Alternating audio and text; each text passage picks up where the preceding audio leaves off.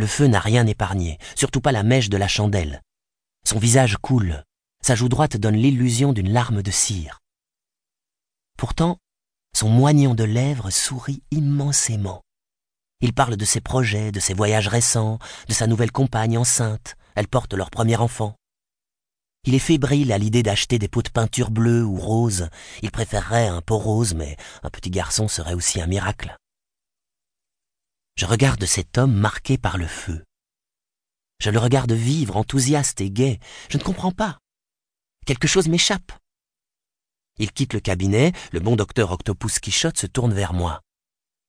Devine comment il s'est fait ça. Ça, litote informelle pour désigner la transfiguration du corps saint en coulée de lave. Il y a quatre ans, il a mis de l'essence dans l'habitacle de sa voiture et a foncé contre un mur. Il voulait mourir. Madame Didon m'écoute. Quand j'ai vu cet homme, il était heureux. Je n'ajoute rien. Je soulève mon coude du comptoir et ne paie pas ma consommation.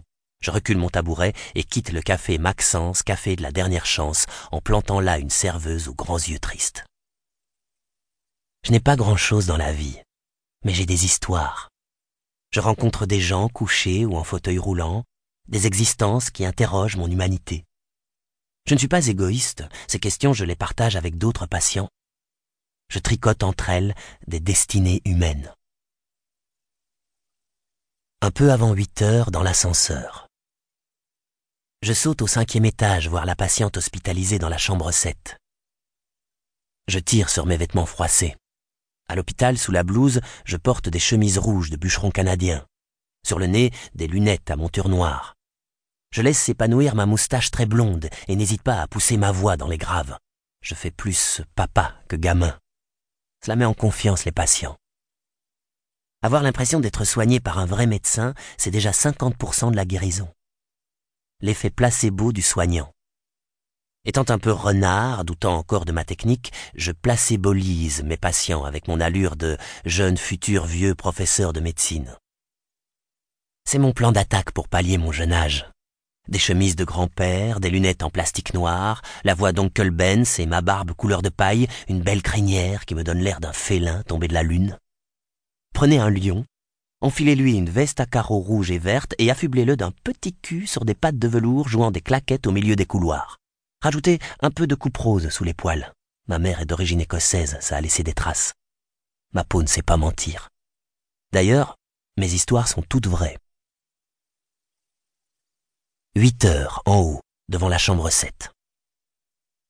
L'aide-soignante s'approche de moi et me dit qu'elle connaît le teint gris de la patiente. C'est la mort qui vient et elle viendra bientôt. Je décide qu'elle a tort. Tu es trop jeune, me répond-elle.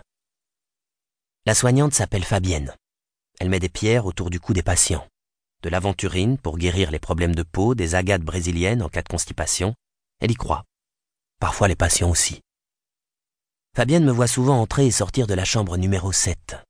Hier, elle m'a apporté une topaze. Pour ton chagrin. Tout va bien de ce côté-là. Elle sait combien je me suis attaché à cette patiente. Elle a frotté mon épaule énergiquement, son geste pour réconforter ceux qu'elle aime. Maintenant, oui, mais la mort arrive et tu ne la verras plus. Fabienne vient du mot faba, fève en latin. Ça lui va bien. Quand on la voit, on éprouve la même joie quand, en tirant les rois, on sent la petite porcelaine dure sous la cuillère. J'entre dans la chambre 7, Fabienne s'introduit dans celle de Monsieur Théodoro pour lui masser le côlon. Quinze minutes chaque matin, quinze minutes chaque soir, elle lui masse le côlon. Elle fait cela sur son temps libre. Elle embauche plus tôt et quitte le service plus tard. Personne ne le lui a demandé, mais elle le fait. Monsieur Théodoro a un mal de pote, auquel le petit plaisantin a eu la judicieuse idée d'ajouter un staphylocoque multirésistant.